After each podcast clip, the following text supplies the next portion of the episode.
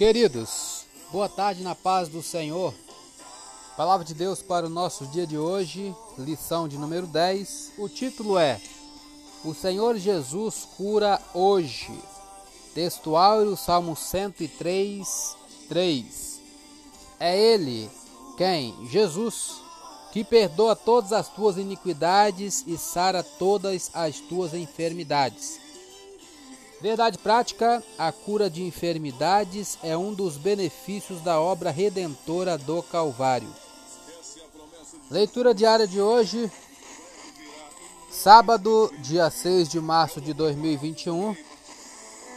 Tiago 5, versículo 4 a 16.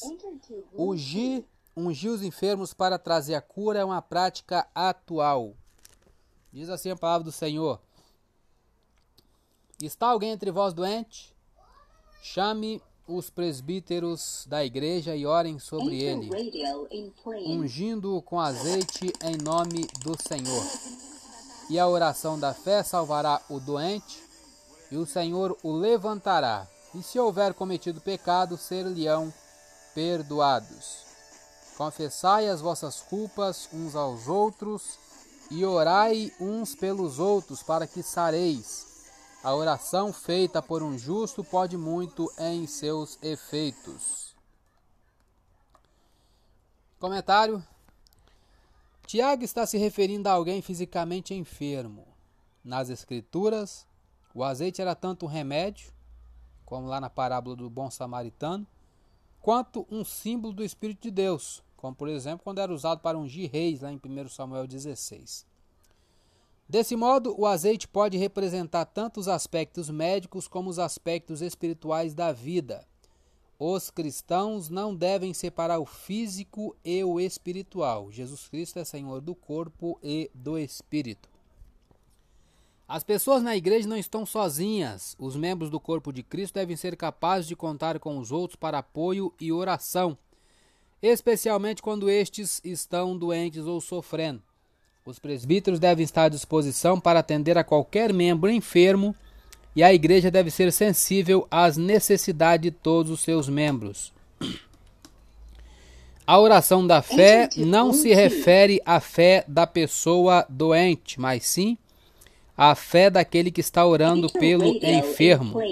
É Deus quem cura e não a fé.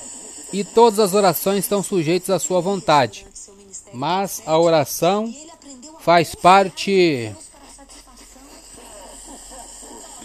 do processo de cura que pertence a Deus. Cristo tornou possível irmos diretamente a Deus para recebermos perdão.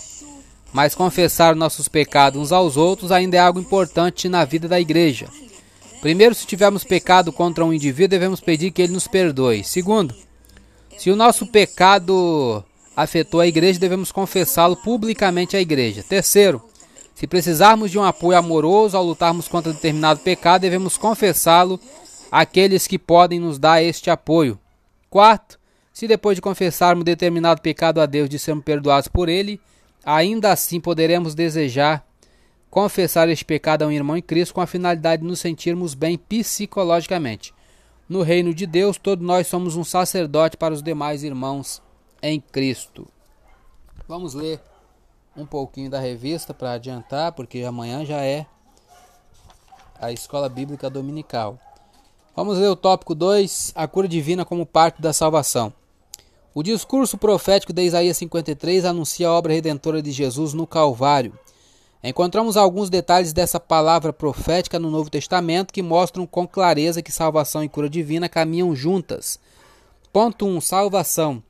É um termo que se aplica a diversas ações de Deus no Antigo Testamento em favor de seu povo, como o livramento da escravidão, da fome, da espada e das enfermidades.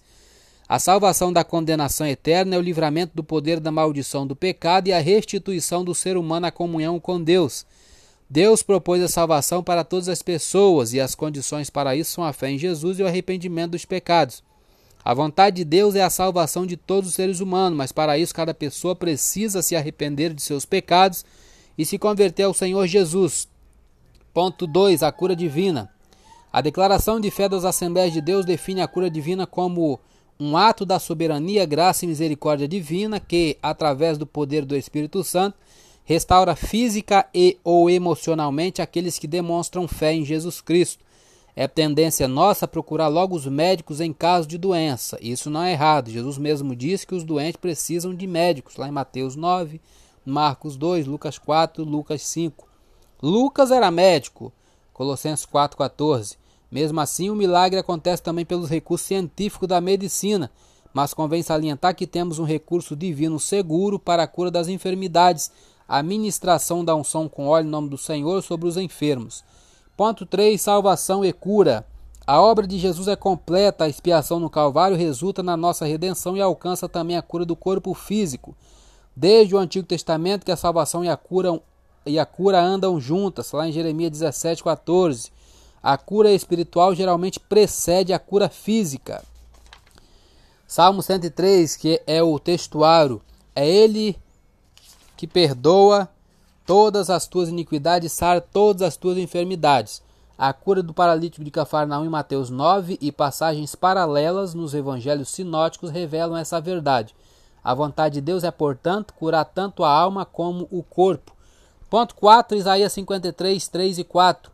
O Novo Testamento interpreta Isaías 53 como a provisão de Deus em Cristo para a cura física e espiritual.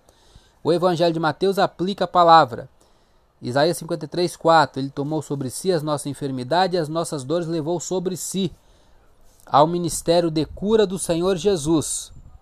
O Evangelho de Mateus explica a palavra ao ministério de cura do Senhor Jesus. O verbo sarar em pelas suas pisaduras fomos sarados. Isaías 53, 5 indica a cura física. Isso está muito claro nas inúmeras curas físicas de enfermos efetuadas por Jesus.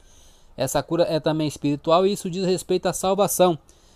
1 Pedro 2,24 Levando ele mesmo em seu corpo os nossos pecados sobre o madeiro, para que, mortos para os pecados, pudéssemos viver para a justiça, e pelas suas pisaduras fostes sarados. Síntese do tópico 2. O discurso profético de Isaías 53, seu cumprimento no Novo Testamento, mostram que a salvação que salvação e cura divina caminham juntas. Eu sou Elias Rodrigues, essa foi mais uma leitura diária de hoje. Compartilhe essa mensagem com seu grupo de amigos e que Deus nos abençoe. Amém.